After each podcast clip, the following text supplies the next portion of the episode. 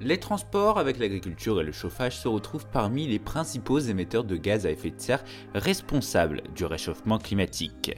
Chaque mode de transport émet plus ou moins de CO2, cela dépend en grande partie du type de carburant qu'ils utilisent. Nous avons réalisé un classement qui recense les transports du plus polluant au moins polluant pour un trajet de 8 heures. Contrairement à ce que l'on pourrait penser, c'est le ferry qui émet le plus de gaz à effet de serre avec 2000 kg de CO2 par passager pour seulement 200 km parcourus. Ensuite, nous retrouvons l'avion avec 750 kg de CO2 émis par passager pour 6500 km parcourus.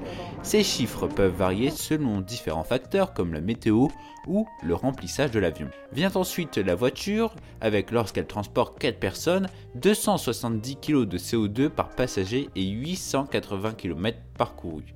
Le train est bien plus écologique avec 72 kg de CO2 par passager et 1280 km parcourus. Enfin, nous retrouvons la marche et le vélo qui n'émettent aucun gaz à effet de serre et 120 km parcourus en vélo, tandis que c'est à peine 40 quand on est à pied.